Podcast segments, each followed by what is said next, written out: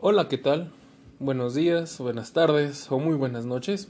Me presento, soy Jesús Alonso Sánchez Budrón, de la preparatoria número 3 de la Universidad Autónoma del Estado de Hidalgo, realizando un pequeño podcast para la asignatura de ética con la maestra Gisela Yasmín Villarreal Sánchez.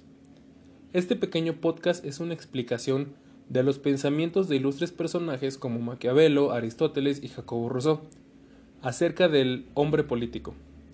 Para comenzar, hablaremos un poco de Maquiavelo, que fue diplomático, funcionario, filósofo político y escritor italiano. Nacido en Florencia, sus obras más destacadas son Discursos sobre la primera década de Tito Livio y El Príncipe. Fue siempre un creyente cristiano y falleció como tal, a causa de violentos dolores estomacales. Hasta la fecha no se sabe con certeza por qué provocaban esos dolores, pero bueno.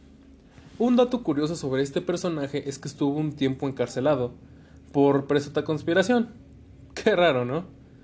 Cómo desde la antigüedad hay injusticia. Pero bueno, eso es tema para otro día.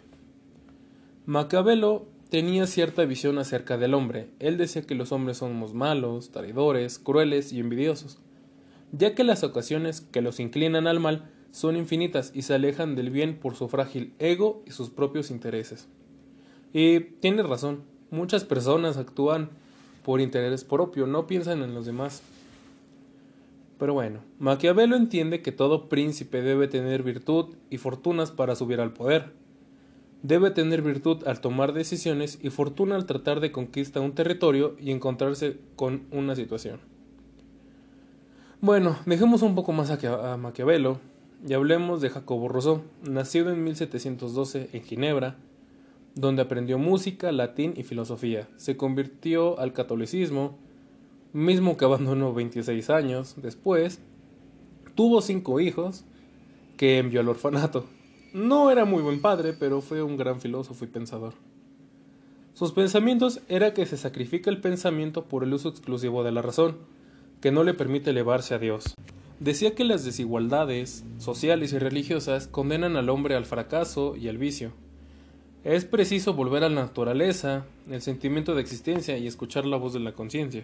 En esta parte tiene razón porque a veces actuamos por intuición y no queremos escuchar ese pedazo de conciencia que tenemos para que nos guíe al bien y no nos guíe al, al fracaso. También decía que nuestra sensibilidad es anterior a nuestra inteligencia y hemos tenido sentimientos antes que las ideas. Y tiene mucha razón. Hay ocasiones en las que nosotros ya tenemos predeterminados sentimientos a ocasiones que aún no pasan. Por ejemplo, cuando nosotros pensamos que va a pasar algo mal, pero realmente es todo lo contrario. Su filosofía acerca de la educación es que el hombre es naturalmente bueno.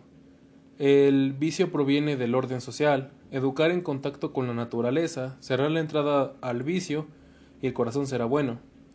Para él, el hombre desde naturaleza es bueno, pero con su entorno se va cambiando, se va haciendo malo.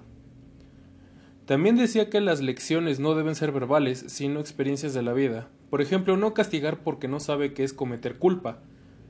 Hablar acerca del gobierno, qué es el pueblo soberano y todo eso. Él prefería la monarquía electiva y rechaza la monarquía hereditaria. Y hay una frase que me llama mucho la atención. Dice que no ha existido ni existirá jamás una verdadera, una verdadera democracia. Y está en lo cierto. Han pasado años desde la existencia de esas palabras, pero hasta la fecha no se cumple una democracia justa para todos. Pero en fin, ahora uno de los personajes más conocidos de los que vamos a hablar es Aristóteles, originario de Stagira. A la muerte de sus padres decide mudarse a Atenas a lo largo de su vida escribió más de 300 obras, en las que desarrolló todas las ramas del saber, bueno, la mayoría, como lo son la filosofía, metafísica, ética, biología, zoología, astronomía, política, etc. Podemos seguir. Su síntesis doctrinal era que el hombre solo puede llegar a su plenitud en contacto con la humanidad. Todo régimen social debe buscar un bien común. Aristóteles vivía en un régimen esclavista y por lo tanto no concede derechos humanos a la mujer ni al esclavo. Decía que hay hombres nacidos para ser esclavos, todos los hombres, tanto como el alma difiere del cuerpo, y como el ser humano difiere de los animales, la utilidad de los esclavos difiere de los animales. El servicio corporal de cara a las necesidades de la vida. Una frase de Aristóteles es el hombre es un animal político. Esta afirmación como tal es clave en el pensamiento filosófico de Aristóteles, pues plantea que el hombre no puede ser concebido fuera de su relación con el Estado en su condición de ciudadano. Para él la política no era un estudio de los estados ideales en forma abstracta, perdón, sino más bien de un examen del modo en que los ideales, las leyes, las costumbres y las propiedades se interrelacionan. En los casos reales, la política es la principal obra en la que se encuentran sus doctrinas políticas. En este, perdón, con este gran pensador no estoy tan de acuerdo con él ya que apoya la esclavitud y eso no se me hace correcto. Pero no es bueno hacer actos de esclavitud.